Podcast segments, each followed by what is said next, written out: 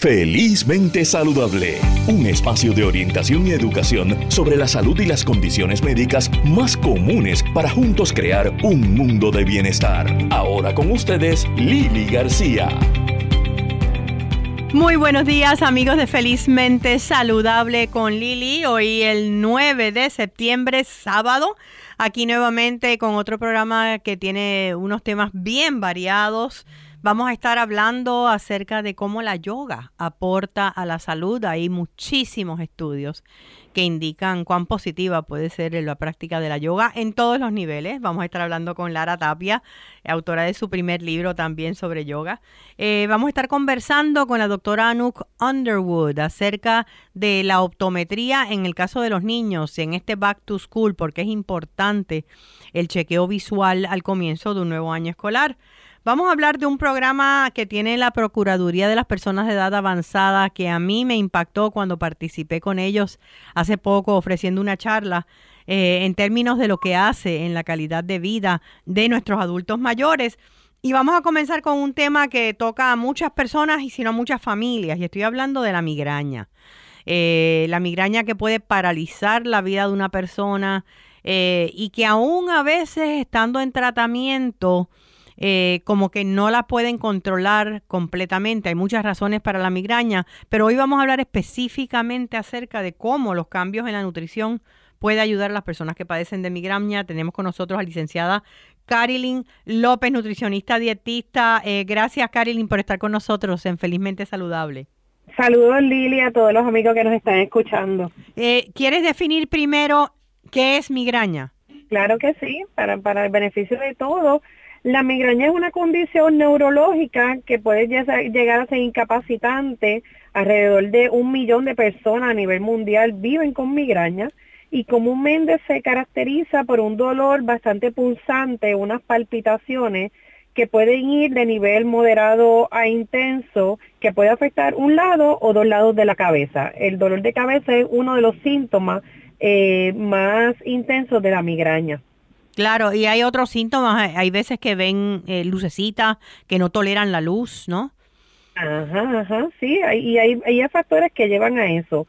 Este, así que la sensibilidad a la luz puede provocar la migraña, los ruidos, la sensibilidad a algunos alimentos, el esfuerzo físico. Así que esos factores pueden desencadenar ese síntoma de dolor de cabeza, pero varía de persona en persona, así que la, la experiencia es diferente. ¿Cómo ¿Hay una forma de alimentarnos más saludablemente eh, o hay, hay algunos alimentos que a algunas personas le disparan la migraña y a otras no? Porque en el caso mío, con la artritis reumatoide y la inflamación, eh, he descubierto, hablando con otras personas que la padecen, que, que a cada uno lo que nos dispara tal vez mayor inflamación son cosas diferentes. Cierto, cierto es. Hablando de la alimentación, puede ser uno de los desencadenantes, ya que la dieta está relacionada a pues activar estos dolores de cabeza. A mí me gusta hablar en bloquecitos de 5 en 5, Lili, porque así como que nos acordamos que cinco alimentos nos pueden provocar o pueden ser un desencadenante, ¿verdad? De ese dolor de cabeza típico de la migraña. Y por ejemplo, son los quesos añejos, poniéndolo para enumerarlos, ¿verdad? Los viejos, los viejos. Discúlpame. Los quesos viejos, añejos. Ajá, los duritos, los que son este azules también, así que estamos hablando del queso cheddar, el parmesano, blue cheese, y es que contienen tiramina y la tiramina es un compuesto que puede provocar migraña y de los alimentos Lili se habla de, de ser sensible, sensibilidad a los alimentos, no es una alergia, es sensible a este tipo de alimentos. Ok, o sea que lo único, una de las cosas que pueden evitar es ese tipo de quesos, no todos los quesos tal vez, pero probar, ¿verdad? En tu dieta, qué es lo que te, te dispara y qué no estos episodios. Correcto, correcto. Así que eh, tratar de evitar esto quizás podemos darle alternativas como el queso suizo, por ejemplo, pues puede ser una, una, una alternativa, una opción para evitar esto, que son añejos que tienen tiramina y pueden provocar un dolor de cabeza. El chocolate, tan rico el chocolate, puede ser un desencadenante para las personas que tienen migraña, porque también tiene tiramina y esta sustancia pues lo provocan. Se ha visto que una dieta baja en tiramina puede ser beneficiosa para las personas con migraña. Ok, así que eh, chocolate fuera. El chocolate lamentablemente afuera. Y es muy importante recalcar que es como es sensibilidad, siempre los eh, estudios ¿verdad? y las guías nutricionales para las enfermedades eh, gastrointestinales o sensibles como es la migraña, al final de la listita de los alimentos recomendados y no recomendados, por ejemplo, dice, según el paciente tolere. Así que según la experiencia del paciente puede ser que tú y yo padecemos de migraña y a mí yo como chocolate no me la provoca, sin, sin embargo en ti puede ser un desencadenante grave. Así que estos son recomendaciones y pues depende de la persona pues puede, puede estar variando. Otro de los alimentos, ¿verdad? O consumo de alcohol, las bebidas alcohólicas es casi un 100% dolor de cabeza. Hablamos del vino tinto, de la cerveza, el champán, contiene histamina y otras sustancias que pueden también provocar la sensibilidad al dolor de cabeza. Ok, o sea que el alcohol, eh, si lo vas a consumir, debe ser un mínimo. He escuchado muchas personas, fíjate, aunque hablan de que el vino tinto es eh, saludable en muchas áreas, especialmente el área cardiovascular, hay muchas personas que le produce migraña. Pues mira, sí, el, vino tinto eh, se caracteriza por tener resveratrol que se encuentra en la cáscara de la uva.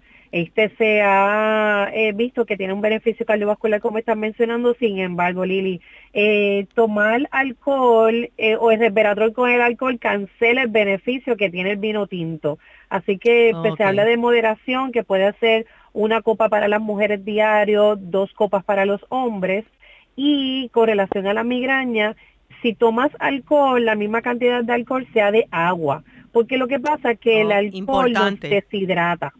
Sí, claro, el, el, alcohol siempre va a deshidratar, aunque no bebas demasiado, o sea que hay que combinarlo eh, con la misma cantidad de agua. Exacto, para mantenernos hidratados y esto va a poder evitar el dolor de cabeza porque la deshidratación también nos puede provocar el, el, el dolor. Ok, ¿y qué tal la cafeína? Pues la cafeína también varía, no se recomienda la cafeína para las personas con migraña, sin embargo, eh, la disminución abrupta de cafeína también nos puede provocar un dolor de cabeza. La alternativa de, café descafeinado, por ejemplo, podría ser una de las alternativas, pero recordando que la cafeína también se puede consumir en moderación y que está presente también en los refrescos. Así que sí, esto puede también dejar el café, pero si tomas refresco también tiene cafeína. Eh, aparte de esto, ¿hay una dieta entonces eh, de, de migraña? Pues mira, sí, la recomendación es mantenernos saludables y la dieta adecuada es que, por ejemplo, eh, debemos de desayunar en la mañana, no debemos de pasar mucho tiempo sin comer un desayuno con alto contenido de fibra, que los carbohidratos sean complejos a la hora que nos levantemos te va a garantizar que los niveles de glucosa en sangre estén bastante estables y no tengamos bajones de azúcar que también nos puede provocar un dolor de cabeza. Eh, Cuando hablas de carbohidratos complejos, ¿a qué te refieres? Pues los carbohidratos complejos son evitando los simples, evitando los que tengan azúcares añadidas. Y si son eh, carbohidratos con fibra, mejor. Por ejemplo, el pan que se integra preferiblemente, en lugar del pan criollo que tiene azúcar eh, y comemos en más, más porciones, pues que sea un pan integral especial.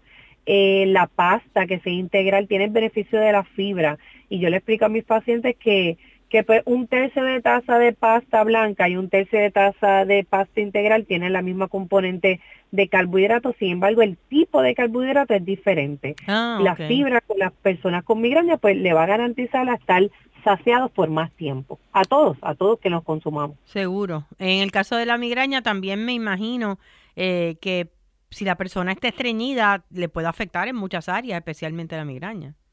Sí, e, es, cuestión de, de, estar saludable, Lili, de, de, comer, de regla general, pues comer tres veces al día, evitar sobre todo los alimentos que sean procesados. en otro de los tipos de alimentos que mencionábamos son los embutidos. Esos sí, Lili, son bien sensibles al dolor de migraña. Estamos hablando de jamones, tocinos, salchicha con beef. Eh, tienen nitritos y los nitritos desencadenan un dolor de migraña. O sea que deben los embutidos dejarlos a un lado, la pizza sin pepperoni. Por favor, con vegetales, con pollito. Puede ser una, una alternativa. Ok. En términos del ejercicio, eh, Carilyn, ¿qué, ¿qué puede esperar la persona que padece de migraña? ¿No, puede, no debe hacer ejercicio? ¿Debe vigilarse? ¿Cómo, cómo lo maneja? Pues físicamente activo es la recomendación, debemos de movernos, sin embargo, eh, ver las condiciones en las cuales yo voy a hacer el ejercicio. Recomendaciones de ejercicio son de 150 minutos a 300 de cardiovascular a la semana, que esto puede ser dos horas y media, lo podemos dividir de media hora a media hora, ¿verdad? Tratar de alcanzar esa meta de esas dos horas y media en la semana.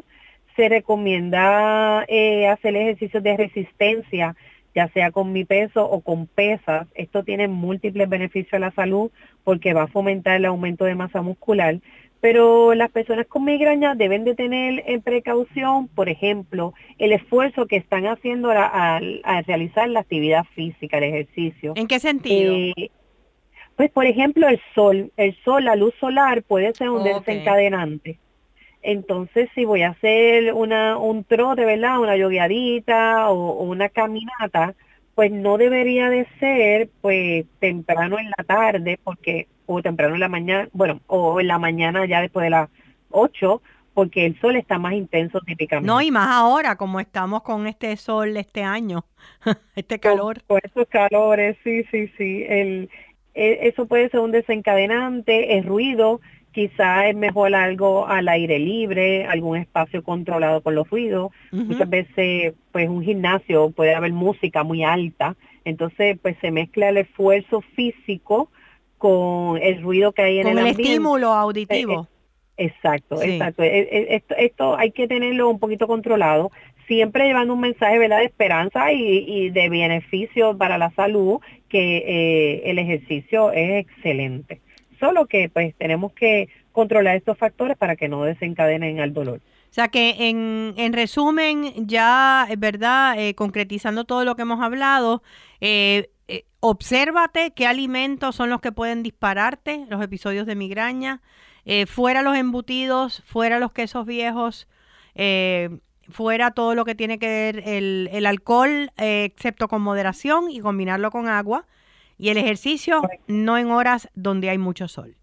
Correcto, correcto. ¿Y, y qué cosas sí? Porque me gusta, la verdad, eh, dar alternativas para que ellos sepan lo que sí. Pues una alimentación saludable debemos de consumir más frutas y vegetales. Tienen muchos antioxidantes, no tienen químico, por ende no son procesados. Estos van a ser de múltiples beneficios. Eh, los granos enteros, las habichuelas, eh, la pasta integral como hablábamos, plantillas integrales, la vianda, papa con cáscara, todos estos alimentos van a tener un componente nutricional y Lili mantenernos hidratados. Eso es bien importante. Al día es una recomendación general para la población. Muchísimas gracias a la licenciada Carilyn López, nutricionista dietista, por estos consejos. Eh, la migraña puede paralizar vidas, pero con tu alimentación puedes llegar a unos niveles de calidad de vida mejores. Así que gracias, Carilyn. Gracias, gracias por la invitación, Lili. Hasta la próxima. Continuando con Felizmente Saludable, bueno, acabamos de comenzar el año escolar y hay ocasiones donde el comportamiento de un niño en el salón puede confundirse como que el muchacho tiene eh, problemas de aprendizaje, cuando en realidad lo que hay es un problema visual, que tal vez el nene, si es chiquito o la nena, no sabe cómo explicarlo. ¿Cuán importante es esa primera visita al optómetra? Eh, al inicio de un año escolar.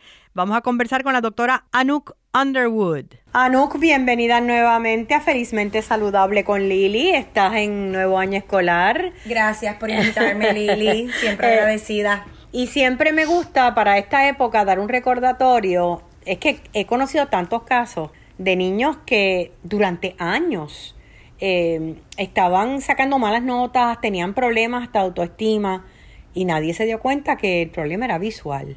Totalmente de acuerdo, Lili. Eso es algo eh, que realmente queremos los optómetras crear conciencia acerca de la importancia tan grande que es realizar un examen visual comprensivo a nuestros hijos al comienzo de cada año escolar. El Colegio de Optómetras de Puerto Rico ha hecho un esfuerzo bastante grande en los últimos años eh, creando esa conciencia y acerca de la importancia, ¿verdad?, que, que tiene el hacerlo, porque en, definitiva, como tú dices, el American Optometric Association dice que hay muchos problemas de aprendizaje que se confunden con un problema visual, o sea, o viceversa, ¿verdad? Un problema visual se confunde y se maldiagnostica, se dice que es un déficit de atención o alguna, hasta dislexia, algún otro, y cuando realmente lo que es un problema de visión que se puede descartar con un examen comprensivo y un examen de visión funcional. ¿Qué es un examen de visión funcional? Mira, te explico. Un examen de visión funcional es aquellas pruebas que solamente realizamos los optómetras, donde se hacen una serie de pruebas, eh, ¿verdad? Minuciosas, ¿verdad? Más de 7 a 9 pruebas, donde. Acuérdate que la visión no es solamente saber si uno ve bien, ¿verdad? O sea, ver 20-20, tener una buena agudeza visual, no es suficiente. La visión es eh, esa es comprender, ¿verdad? Lo que se está viendo, es esa percepción donde esa información se va a, a nivel cerebral, es donde se va a transmitir. O sea, que lo que tú ves lo puedes interpretar porque el mensaje llega al cerebro. Exactamente, exactamente, eso mismo. La visión es más que eso, es más que ver, ver bien o, o ver claro. Es ese procesamiento a nivel cerebral de lo que uno ve y lo que uno observa. ¿Eso se puede eh, hacer pruebas de eso? Sí, y pruebas de... Hay, hay niños que, por ejemplo, tú te das cuenta, y ahorita te voy a hablar sobre los signos que uno puede ver que te puedan levantar una bandera, una bandera roja, pero por ejemplo, pues, este, tú, tú tienes un, un niño que pues no quiere leer o, o no le gusta la lectura. Un adolescente tú puedes pensar que no le, no le gusta la lectura porque pues le aburre otra cosa, pero un niño que está aprendiendo esa destreza, ¿verdad? Que te, que te demuestre que no quiere leer, eso es una bandera roja, o sea, eso es que le está dando trabajo por alguna forma. Entonces, estas pruebas de visión funcional, por ejemplo, para darte un ejemplo, pues pueden haber ciertas pruebas que, que te detecten un problema a nivel de binocularidad, por ejemplo, o a nivel de enfoque, o a nivel de percepción de profundidad todas estas ¿verdad? Eh, partes de la visión, pues son necesarias para, para un buen aprendizaje, claro está. Dicen que un 80% del aprendizaje, Lili, eh, viene a través de la visión. Y si tú te pones a pensar, efectivamente, ¿verdad? En etapas tempranas en las que aprendemos estas destrezas de lectura, de escritura, aún uno sentado frente a una pantalla de una computadora, estás utilizando tu visión, mirando hacia una pizarra, estás utilizando la visión, mirando a alguien que te esté dando una charla o algo, estás utilizando la visión. Así es que yo tenía un, maestro que decía, lo que no se ve, no se aprende. Y es verdad. y es verdad. Eh, ¿Cuáles son otras señales? Porque mencionaste una. Eh, de banderitas rojas que te podría indicar, le podría indicar a sus maestros, a sus padres, que ese niño tiene algún problema visual? Obviamente, el primer síntoma que, casi siempre eh, viene ya de, queja es la visión borrosa, ¿verdad? Eso lo sabemos. Eh, pero aquí, ¿verdad? Hay que, hay que tener mucho cuidado, porque aunque la visión borrosa, pues puede venir eh, causada por errores refractivos bien comunes, que pueden ser la miopía, el astigmatismo, la hipermetropía, pues caramba, hay niños chiquitos que no te pueden identificar que ven borroso porque ellos no tienen un marco de comparación, no, no se dan cuenta. Claro, sí. Tal vez piensan que como ellos ven, o sea, borroso, ve todo el resto de la humanidad. Es como el coral blindness, ¿verdad? ¿Cuál es el término en español? Daltonismo. El daltonismo. si una persona no sabe que hay esos colores, ¿cómo lo No lo puede identificar hasta que tú le pones, le haces una prueba, ¿verdad? De visión a color. Pues en el caso de los niños eh, hay ese problema que no lo pueden identificar porque no lo detectan. Obviamente pues hay pruebas para determinar eso, pero también hay otros signos de problemas de visión que, ¿verdad? Yo exhorto a los papás y a los maestros que estén pues bastante pendientes de esto. Por ejemplo, un niño que, que se frote mucho los ojitos o que te parpadee bien, bien seguido eh, que se queje de molestia, que no te sabe decir exactamente qué tiene en el ojo, pero que siente como algo, como si tuviera una molestia. Fatiga visual, lo que se conoce como astenopia, ¿verdad?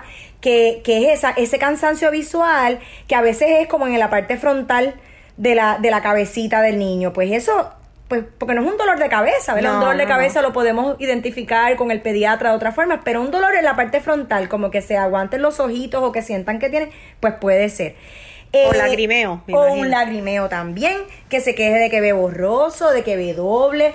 Como te dije al principio, el no querer leer. El tener, esto es bien interesante, el tener un short attention span. Niños que empiezan a hacer una tarea y de momento se mueven a otra y a otra y a otra, o tú le das una instrucción y de momento como que no te pueden ni mirar fijamente o mirar, muchas veces son problemas de visión. No de déficit de atención son problemas de visión. Hay que descartar ese problema de visión. Ok, descartar lo físico primero. Descartarlo, exactamente. Entonces, eh, se tape un ojito o que haga un tilt para mover la cabeza como de ladito, como para poder enfocar. Que se acerque mucho el material de lectura o la tablet o lo que esté Ah. viendo, o sea, que se lo pegue mucho a la carita. Eso puede ser. Eh, ¿Qué más? Que vea doble, que se pierda en la lectura, que esté leyendo, eso es bien interesante, que esté leyendo y de repente como que este empiece a perderse que, que no, que se pierda lo que está leyendo y, y vuelve otra vez y lea lo mismo, o que brinque unas lineecitas, eso también. O que termine de leer y tú le haces una pregunta como que, ah, ¿qué leíste? Y de momento se le olvidó lo que leyó. Lo que leyó. Esos son signos, bandera roja. Puede ser un problema de visión, como puede ser algún otro tipo de problema de aprendizaje, claro está. Claro. No estoy diciendo que no lo sean, pero tenemos que descartar primero que sea un problema de visión. ¿Cómo se hace? Pues tenemos que llevar a nuestros niños a donde la oficina del optómetra. El optómetra es ese doctor primario de la visión, que es el que va a descartar toda esta clase de cosas. Vemos alguna otra condición que no la podamos tratar o que amerite cirugía o a un especialista, pues se envía donde el oftalmólogo y existen oftalmólogos pediátricos. Pero esta primera examen que se recomienda más o menos de, yo te diría que siempre al principio de, de cada año escolar, luego de los seis años, que es el primer examen que se le puede hacer al niño, eh, entre los tres y los seis años, pues a principio de cada año escolar se debe hacer. ¿Hay, ¿Hay posibilidades de que de un año a un otro, eh, tanto un niño como un adulto tenga una un cambio en la visión? Mira, sí, eh, no necesariamente de un año a otro va a haber un cambio en la receta ya cuando un niño usa espejuelos, pero sí puede, puede ser. Así es que el, el examen visual se recomienda una vez al año. No necesariamente va a haber algún cambio, pero, pero se recomienda hacerlo porque hay otras cosas que hay que, hay que, hay que chequear, ¿verdad? Y en el caso de los niños que están en etapas de crecimiento, muchas de estas condiciones también pueden exacerbarse con el crecimiento, ¿verdad? Porque un miope, por ejemplo, un, paciente miope, pues eh, con, el, con en estas etapas de crecimiento, pues va, va a necesitar mayor aumento. Y se, se, se entiende Seguro. que va, que va a aumentar la miopía, por ejemplo, para Eh, darte un ejemplo.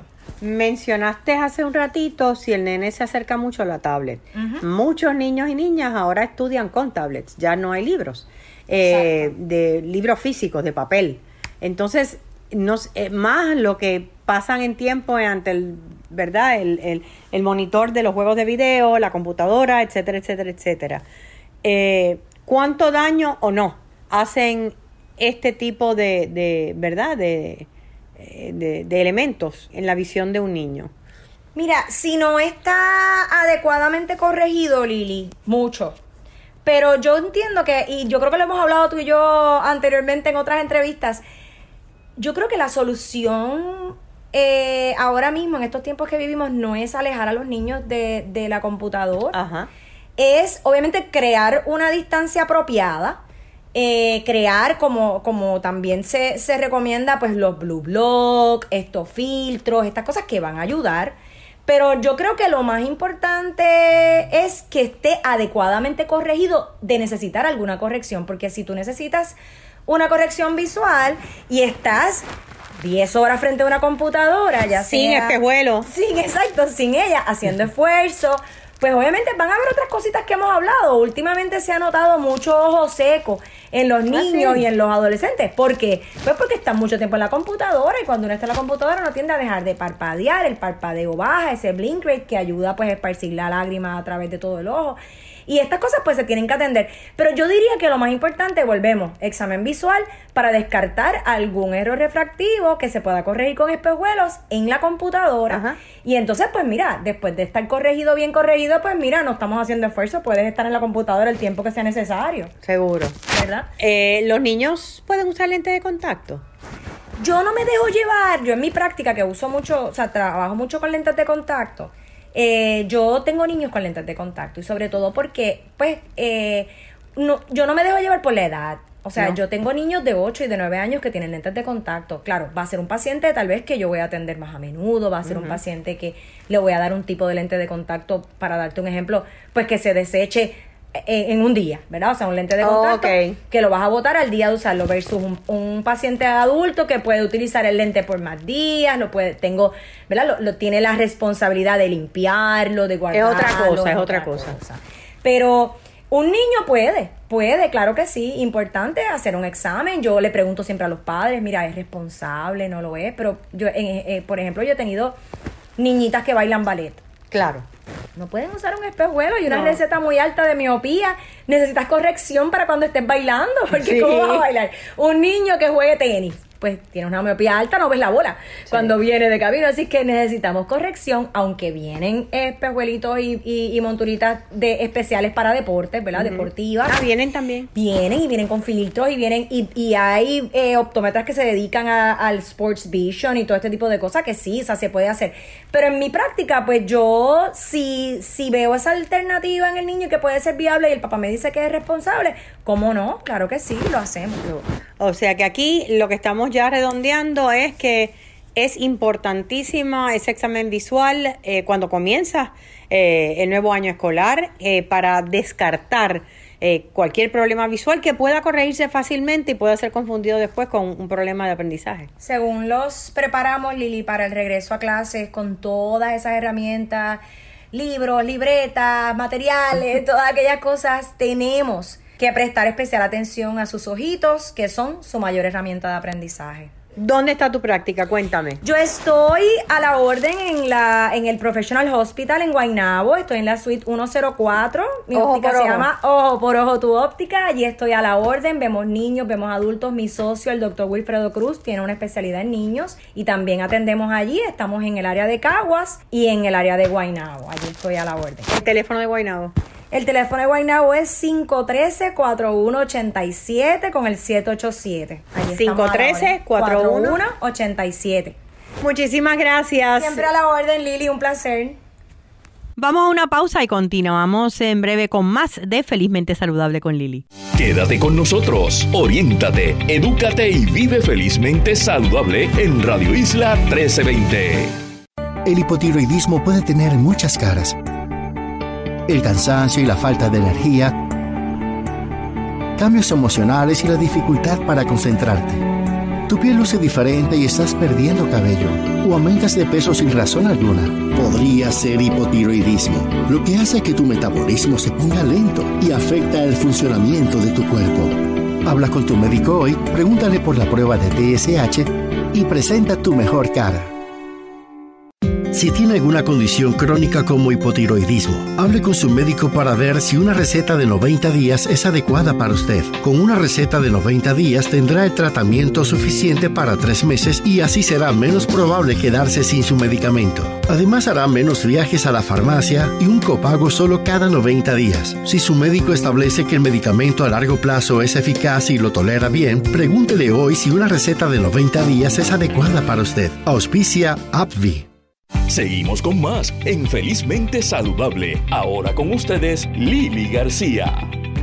De regreso a Felizmente Saludable con Lili, hace unas semanas tuve la oportunidad de participar como conferenciante motivacional en un evento eh, de la Procuraduría de Personas de Edad Avanzada eh, como parte de un programa que tiene el nombre PIBE.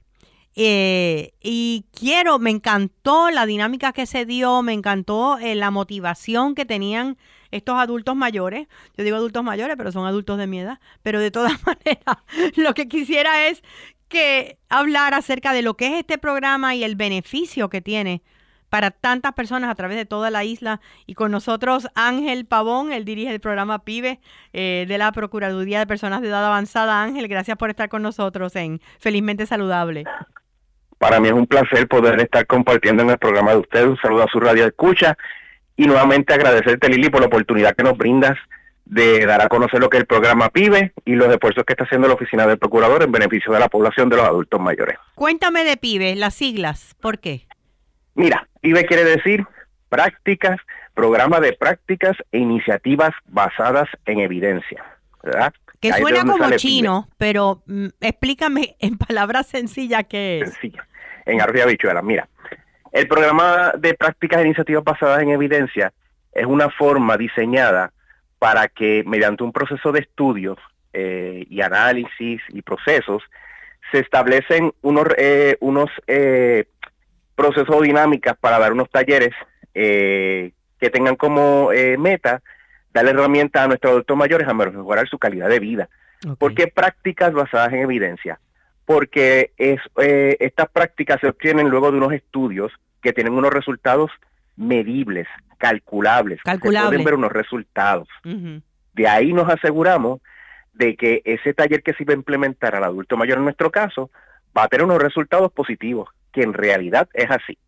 Para hacértelo más sencillo, es un automanejo para darle herramientas necesarias a nuestros adultos a que mejoren su vida, su calidad de vida, que tomen control de su vida. Y estamos hablando de quiénes participan allí.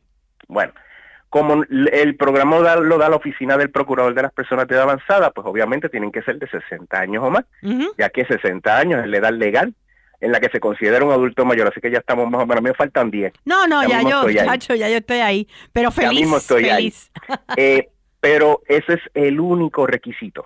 Nosotros vamos a diferentes grupos, iglesias, égidas, comunidad, eh, grupos de, de, de agencias de gobierno que son los centros de actividades diurnos, donde nos llamen y las personas tengan 60 años o más, claro está, siempre se trata de ver de que tengan las enfermedades crónicas o que usualmente tengan un familiar que tenga la enfermedad crónica, que usualmente en Puerto Rico, ¿quién no tiene un familiar que tiene diabetes, artritis, hipertensión, ¿verdad? Claro.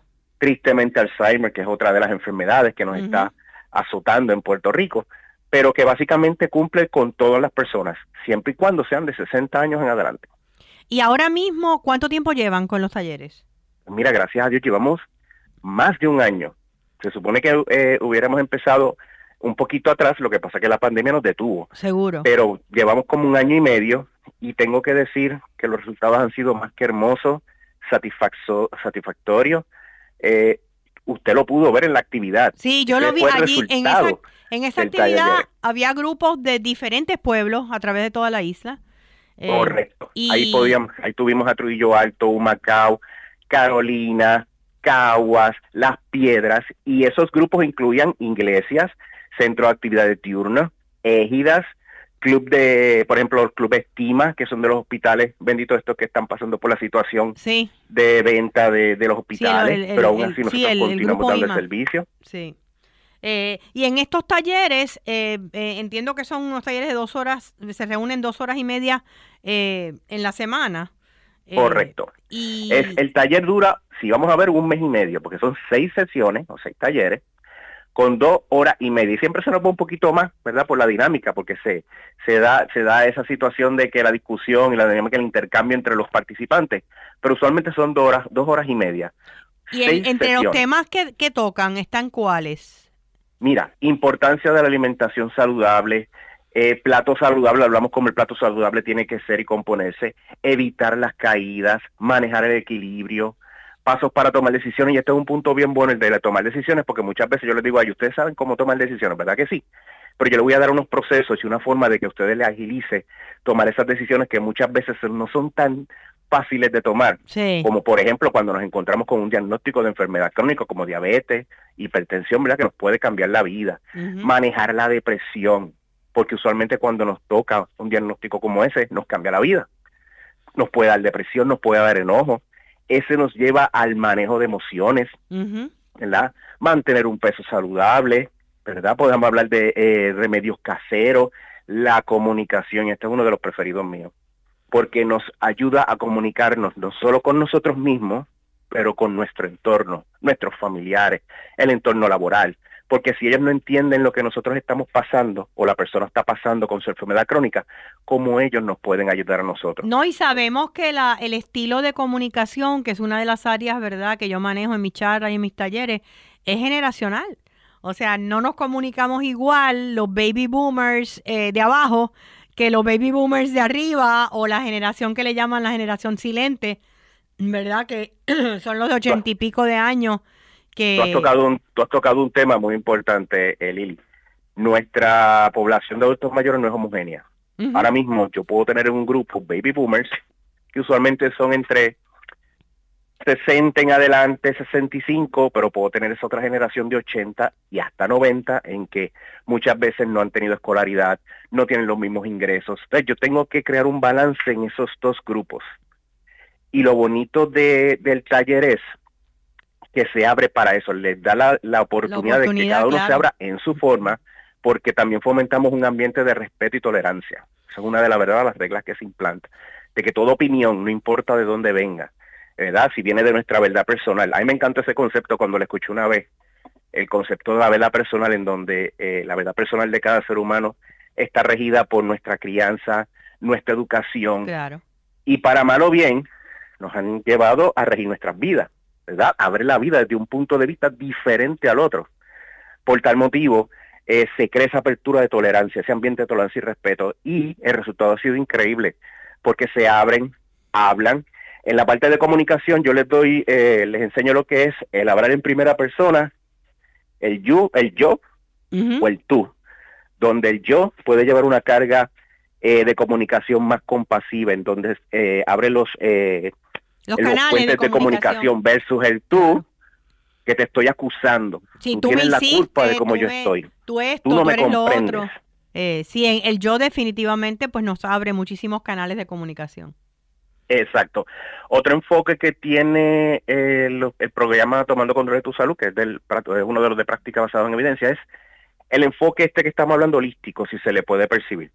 No es solamente de que nosotros vamos a hablar sobre las enfermedades crónicas, porque lo primero que yo les digo a ellos, yo sé que ustedes tienen que estar ya cansados de la de hablar sobre diabetes, de hipertensión. Muchos me dicen que saben más, ¿verdad? Por todo lo que han pasado pero el enfoque holístico de manejar diferentes áreas en donde la enfermedad crónica afecta, lo emocional, lo físico, lo mental, lo psicológico, ya esos son otros enfoques en que ellos nunca se les ha hablado.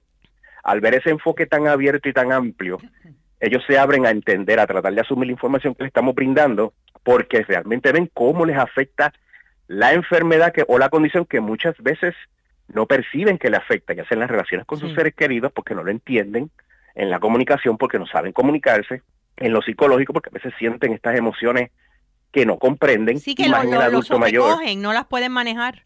No las pueden manejar.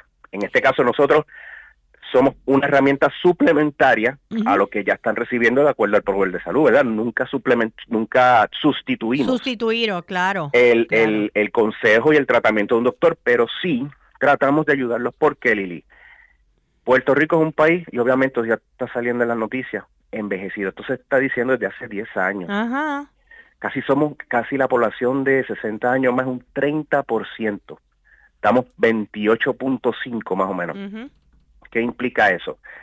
Que las estructuras sociales, tanto sociales, eh, y todo este entorno que rodea a la población, el sistema de nuestro país, tiene que cambiar. Y ya está cambiando. Si tú te fijas, Lili, en las noticias van saliendo temas de que cómo la fuerza laboral va requiriendo más de, la población de adultos mayores para poder continuar. Eh, la situación con los hospitales que están sufriendo una situación de que tengo que cambiar servicios, tengo que cerrar salas de parto porque no tengo no tengo nacimiento. Claro, la gente no está pariendo, este, eh, no están pariendo, la inmigración. Entonces, ¿qué pasa?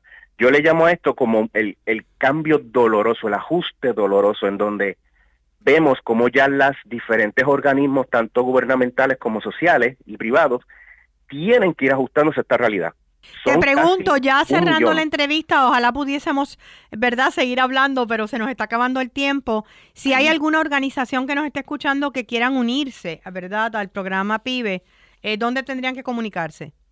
Al 787-721-6121. Mi nombre es el señor Ángel Pavo Nieves, soy coordinador principal del programa y por último quiero decirle, Lili, si quieren darse la oportunidad de mejorar sus vidas, de entender su condición crónica, de vivir, de tomar su control de la vida y de ser felices, denos la oportunidad de ayudarlos porque créanme, va a haber la diferencia al final del camino. Les vamos a dar unas herramientas que los va a ayudar mucho a lograr una calidad de vida excelente. Muchísimas gracias Ángel, gracias a todo el equipo de trabajo excelente de la Procuraduría y que sigan con la buena labor.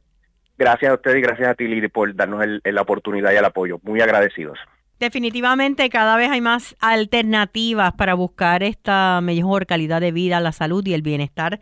Y quiero recordarles que pueden, con el toque de su dedo, tener un poquito de lo que es mindfulness o meditaciones cortas y es a través de la aplicación Respira con Lili que diseñé a principios de este año. Pueden bajarla, pueden este desde su App Store, aquellos que tengan iPhone o desde Google Play, aquellos que tengan teléfonos inteligentes androides.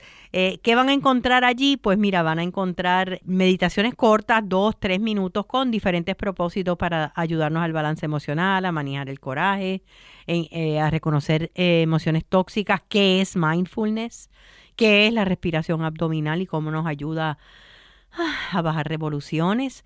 Eh, y además de eso, en el segmento Herramientas en mi voz, son mini podcasts, eh, parte de mis columnas que he ¿verdad? publicado durante muchos años, grabadas en mi voz. Así que Respira con Lili, disponible para todos los teléfonos inteligentes. Pruébenlo. Y continuamos hablando de salud y bienestar en Felizmente Saludable con Lili. Y hoy pues tengo el gran placer de tener una buena amiga, colaboradora, con quien tuve la oportunidad de trabajar en un proyecto espectacular que fue la propuesta que tuvimos eh, con la cárcel de mujeres de Bayamón. Eh, y está recién paría porque acaba de publicar su primer libro y me refiero a la maestra de yoga, eh, Lara Tapia. Lara, bienvenida, felizmente saludable. Muchas gracias, gracias por la invitación, súper encantada de estar aquí contigo y disfrutar este momento que hacía mucho tiempo que, no estábamos conectadas después de ese gran proyecto en la cárcel. Así que gracias Lili por invitarme. Eh, vamos a hablar ya mismito de Transformación en 69, que es el sugestivo título de su libro. Eh, pero quiero que comentes, no sé para ti, pero para mí, obviamente antes de la propuesta eh, que trabajamos juntas, que colaboramos en la cárcel de mujeres, em, yo ya había ha trabajado anteriormente, ¿verdad? En este caso para ti fue la primera vez. Eh, para mí ha sido una de las experiencias profesionales más trascendentales que he tenido en mi vida. Eh, y quiero saber qué tú sacaste de eso. Wow, pues para mí, como bien dices, fue mi primera experiencia eh, trabajando con esta comunidad. Y pues a uno lo contratan por ir a enseñar, pero al final pues sales aprendiendo tú y para mí también ha sido una de las oportunidades más grandes a nivel profesional y dejar el legado como es eh, esta herramienta eh, de la yoga, ¿verdad? Como un tipo de alternativa, herramienta y terapia. Pero para mí eh, definitivamente fue trabajar el aspecto de, de la libertad, de cómo la libertad puede ser modificada de mil maneras y cómo estas mujeres pues también tuvieron ciertas situaciones que, yo decía, Dios mío, que yo hubiese hecho en esa situación. Eh, obviamente no todas, pero algunas pues te identificaba y entonces eh, podías profundizar aún más sobre este mensaje que nosotras llevamos de bienestar, eh, ponernos en, en, el lugar de estas mujeres. Así que para mí en ese sentido fue ponerme entre el agua, o sea, como que entre la espada y la pared, un agua movediza de cuestionarme eh, muchas cosas, ver luego cuando estas mujeres salían y, trabajaban, eh, en vez de poner su energía en el aspecto de la rabia, eh, pues trabajar más bien desde el aspecto del amor y, trabajar con su energía, transmutándola, transformándola y ver cómo algunas salieron y cómo están trabajando en su vida conectadas con esa parte de verdad claro. interior y, y, y ver eso para mí cuando me escriben y me llaman y me dicen, mira, pues Lara, esto fue lo que yo trabajé, esto fue lo que aprendí, pues para mí eso no tiene precio, ¿entiendes? O sea que, y todavía lo pienso, eh, y sigo conectadas con algunas, las que están afuera, ¿verdad? Con las que puedo tener algún tipo de, algún tipo de contacto, claro. ¿Qué tú piensas? ¿Cómo fue para ti? Bueno, no, para mí eh, mucho de lo que me dices es similar. Yo siempre digo que pues la diferencia entre muchas de ellas y yo es que yo tuve familias que me apoyaron eh, y que yo no, ¿qué hubiese sido de mí si yo hubiese pasado por las experiencias tan traumáticas que muchas de ellas pasaron desde su niñez? Que no estoy justificando, ¿verdad?, eh, los delitos que han cometido, pero es inevitable tú separar una cosa de la otra, ¿verdad? Para mí los monstruos no nacen, se hacen. Y en el proceso te vas desconectando de tus emociones, te vas desconectando de, de tu autoestima, de tu valor, y entras en unos comportamientos, ¿verdad?, terribles. Ahora, yendo ya a ámbitos menos, menos tóxicos, ¿verdad? Como lo puede ser el ambiente que es terrible dentro de una institución eh, como una cárcel. Eh, la yoga, yo sé que hay miles de estudios sobre esto, pero quiero que tú, como maestra, como practicante, ahora mismo acabas de salir de dar una clase de yoga, eh, ¿qué aporta a la vida de los seres humanos? La gente piensa que es únicamente las asanas, las posiciones, el estiramiento, pero va mucho más allá. Sí, va mucho más allá. Mira, Lili, antes mi ejercicio de, de, o sea, de trabajar con mi cuerpo, porque siempre he sido una persona, eso sí, de, de hacer ejercicio, yo lo necesito. Y yo, cor, yo corría. Mi ejercicio era, digo, uno coge clases de baile y todo eso, pero yo era más de ejercicio y era correr. Y yo tuve un accidente de carro y yo no pude correr más nunca en, en mi vida. Entonces, eh, sí, ahí fue que yo empecé hacer yoga porque yo dije, Dios mío, ¿qué yo voy a hacer ahora? Yo no puedo quedarme sin hacer ejercicio. Algo me tengo que inventar, aunque sea sentada, olvídate, acostado, lo que sea. y ahí fue que abrí una revista, un, un, periódico en aquel tiempo, creo que era la nueva era, no recuerdo, y decía yoga. Y yo decía yoga. Mm, bueno, esto suena interesante. Y eh, me lancé, llamé, ahí fue que conocí a mi maestra porque pues da la casualidad que era el anuncio de ellos y, ¿Qué fue quién? Shanti. ¿Con Shanti? Sí, mi maestra también. Por eso estamos súper conectadas. Sí. Así que, pues con Shanti. Y cuando llegué, pues tú sabes que en eso Shanti también ha sido una gran pionera y, su forma es bastante limpia y, y, extraída de donde proviene pues la yoga que hoy día es universal, pero en aquel momento era algo un poco extraño. Sí, se estaba comenzando. Estaba comenzando, exactamente, estaba comenzando. Y, y ella ha sido siempre muy en el contexto de, la base del yoga, pues ella lo tiene bastante limpio, aunque lo trae a la vida moderna, pero en aquel momento es chocante por la cultura, aunque repito que la yoga es universal, pero eh, pues tiene sus raíces. Y entonces en ese momento, claro, después me identifiqué brutalmente, pero al, al, al comenzar a hacer las posturas, y a ir a otro ritmo, pues al principio para mí fue bien retante porque acuérdate que uno estaba a lo rápido, correr es correr. Claro, correr es otra cosa. Música. Y yo decía, Dios mío, ¿qué es esto? Y me hacía sudar, me temblaba todo, pero... pero te cambió la vida, Lara. Vamos a hacer una pausa bien cortita. Quédate ahí y regresamos con Lara Tapia, eh, maestra de yoga y autora de su libro Transformación en 69. Quédate con nosotros, oriéntate, edúcate y vive felizmente saludable en Radio Isla 1320. El hipotiroidismo puede tener muchas caras. El cansancio y la falta de energía, cambios emocionales y la dificultad para concentrarte tu piel luce diferente y estás perdiendo cabello o aumentas de peso sin razón alguna. Podría ser hipotiroidismo, lo que hace que tu metabolismo se ponga lento y afecta el funcionamiento de tu cuerpo. Habla con tu médico hoy, pregúntale por la prueba de TSH y presenta tu mejor cara. Si tiene alguna condición crónica como hipotiroidismo, hable con su médico para ver si una receta de 90 días es adecuada para usted. Con una receta de 90 días tendrá el tratamiento suficiente para tres meses y así será menos probable quedarse sin su medicamento. Además hará menos viajes a la farmacia y un copago solo cada 90 días. Si su médico establece que el medicamento a largo plazo es eficaz y lo tolera bien, pregúntele hoy si una receta de 90 días es adecuada para usted. Auspicia AbbVie. Seguimos con más en Felizmente Saludable. Ahora con ustedes, Lili García. Regresamos en Felizmente Saludable con Lili. Lara, me estabas comentando que todo eh, tu, tu, amor a la yoga comienza cuando pues lo buscas como una alternativa luego de un accidente. Eh, y llevas ya, te, terminaste certificándote como maestra de yoga. Sí, yo estuve como tres años o dos, un poquito más, haciendo pues ejercicio, o sea, haciendo las clases.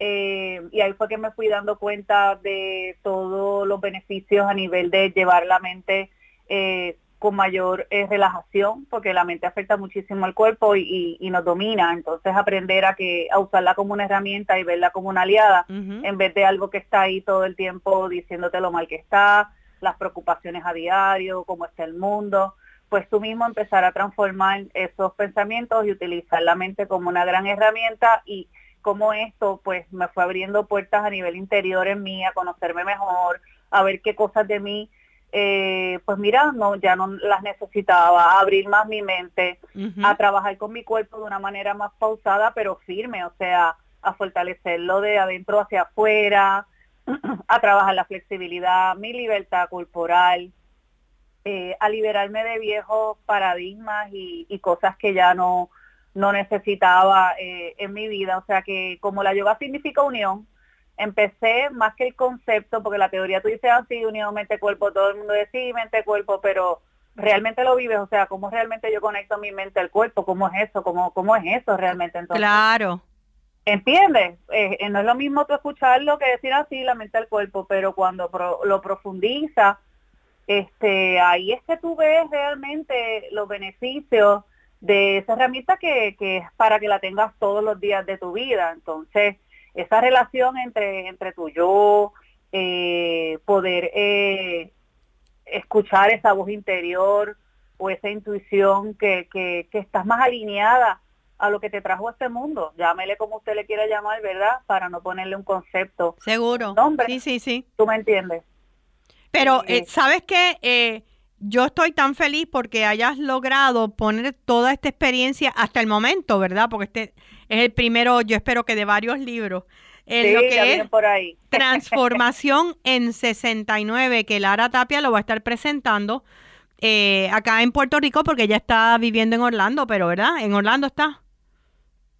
Vine a Orlando eh, porque pues ahí ya Alana comenzaba sus estudios no en la escuela y entonces madre e hija, ya tú sabes, en ese sentido eh, madre libre y soltera, tuve que hacer unos reajustes y unos cambios para el bien de ella, ¿verdad? Y bien eh, propio para pues poder entonces continuar con algunos proyectos, pero en su crianza pues nos mudamos a Orlando, eh, porque aquí el, el sistema pues de la educación se nos hace más fácil, ¿verdad? Personas que quizás este solamente pues vivimos solas. Entonces, claro, claro. Y, eh, pero, vas a estar vas a estar en Puerto Rico el 17 de septiembre eh, en el Hotel Caribe Hilton que tienen un evento espectacular que se llama el Market Brunch y esta ocasión es el Green Edition. Em, exacto, exacto, porque tiene que ver mucho más con eh, el enfoque eh, de la parte del planeta, la parte holística, el arte, ¿verdad? y, y la mezcla con el bienestar eh, cómo todo esto se une y, oye, y aportamos a la cultura, o sea que yo siempre voy más allá que hablar solamente de mi proyecto, sino aportar a la comunidad y abrir mentes donde quizás este está un poquito más pues cerrada no a, a, todo esto que es la prioridad y que es donde las cosas pues fluyen. Entonces tener personas que, que tienen esa misma visión nos unimos para entonces crear un evento pues que, que, sea de transformación y que aporte al bienestar de, las personas. Entonces, eh, pues, quiero que me cuentes de Transformación en 69, de ese libro que ya está disponible en Amazon, ¿cierto? Ya está disponible, ya está disponible en Amazon, así que pueden entrar y buscarlo, Transformación en 69. Eh, son 69 mensajes. Okay. Son 69 capítulos. Yo le quise poner mensajes porque tú vas a extraer un mensaje de cada capítulo, ¿verdad? De cada mensaje que leas, al final de cada eh, mensaje te hago una pregunta para hacerte pensar y que te la cuestiones, porque si no nos preguntamos, si no nos hacemos preguntas, es difícil que haya una transformación, y es una transformación diferente para cada persona, así que es individual. El 69 tiene diferentes significados y diferente energía, ¿verdad? Si nos vamos al punto de la numerología y lo que tiene que ver las señales del universo y eso te lo dejo ahí para cuando compres el libro, te lo explico al, principio del libro. Eh, obviamente, tú sabes que yo eh, en Puerto Rico tenía un segmento que se llamaba Sexo y Yoga con la Bulbu y el Molusco y era hablando de cómo se une la sexualidad a, a todo lo que tienes que trabajar con tu interior, ¿verdad? Una sexualidad obviamente evolucionada. Seguro. Como, como eso es energía, pues en este libro no es que todo, ¿verdad? Lo menciono, pero es para llevarte luego al segundo libro, ¿no? Que se trata de la sexualidad y el yoga, pero eh, lo traigo a colación porque pues la sexualidad es parte de nuestros días y tú sabes de eso también porque tú has hablado de ello y, y cómo esa energía nos puede afectar en todo lo que tiene que ver con nuestra vida, o sea, la parte de las relaciones y la parte también este profesional, de, de propósito, espiritual, que no tiene nada que ver con religión, espiritual es muy diferente a... a, religión, son dos cosas eh, que no necesariamente. Hay personas que son religiosas y espirituales, pero hay personas que son religiosas y de espiritualidad no tienen un pelo y hay gente que es espiritual que no pertenece a una religión eh, formal. Exacto, eh, así mismo como lo dijiste, así está perfecto, exactamente. Y eso es lo que, ¿verdad? Esa visión es la que nos va a mover eh, a ser más abiertos y estar más contentos con, con nuestra esencia, ¿verdad? Que es lo más importante, eh, quitando todos esos eh, esas telarañas que, que, que, realmente nos afectan, tú sabes, y nos alejan de nuestra de nuestro propio ser y esencia. Entonces, cada mensaje, cada capítulo, hablo de diferentes aspectos. Algunos pongo mis ejemplos. El, el libro no se trata de mí, sino del resultado de mi aprendizaje, de obviamente teoría, pero más la experiencia vivida, porque ya han pasado más de 20 años para yo sacar este primer libro y y te pongo a pensar porque cada persona tiene algo que, que lo que lo bloquea o, o que no lo deja pasar a su mayor potencial o al otro nivel. Entonces, claro. con este libro al finalizar, un cambio positivo importante debe ocurrir en ti. Esa es la idea. Te voy a preguntar porque nos escuchan a través de radioisla.tv en muchos lugares, no solamente en Orlando, en el área de la Florida Central. ¿Dónde estás enseñando allá o son clases privadas? Yo enseño en un wellness center que una parte está dirigida a Chopra Center, eh, el, el, el, autor y el maestro. El centro sí, de eh, Deepak Chopra, Chopra, el doctor, sí. Yo actualmente doy clases allí, eh, también doy clases de Reformer Pilates, o sea que yo soy instructora de Pilates, pues por el mismo accidente que tuve de carro, pues también eh, son disciplinas que se relacionan eh, muy bien. ¿Y tienes tu pues página de Facebook donde la gente podría contactarte? Sí, soy Lara Tapia, soy Lara Tapia en Facebook y soy Lara Tapia en, en, Instagram. Instagram. Okay. Y te quería, te quería decir que la actividad, mi presentación es a las 10 y 45 de la mañana y sí, y a las 3 de la tarde es mi clase de yoga, pero el evento es de 9 a 5 donde van a haber eh, pues diferentes actividades, va a haber un brunch, la gente puede ir a pasear por todas las los diferentes eh, pues diseñadores. Sí, diseñadores y eh, va a ser un evento hermoso. Eh, se nos está acabando el tiempo. Los boletos, según ley, están aquí en The Market Brunch Green Edition. Esto es el 17 de septiembre en el Hotel Caribe Hilton. Están disponibles en perreticket.com. Espero verte allí. que hace muchos años que no nos vemos, aunque hemos seguido, ¿verdad?, el contacto. Muchas bendiciones y sobre todo mucho éxito con este nuevo libro. Gracias Lili, gracias por la oportunidad y siempre admiro muchísimo tu, tu trabajo. Así que gracias, Bella. Gracias. Gente, gracias. Terminamos el programa de hoy. Será ya hasta la semana próxima. El próximo sábado, recordándoles siempre que la felicidad es una decisión personal y que, que tengan una semana llena de salud, pero sobre todo muy, pero que muy feliz. Hasta el próximo sábado.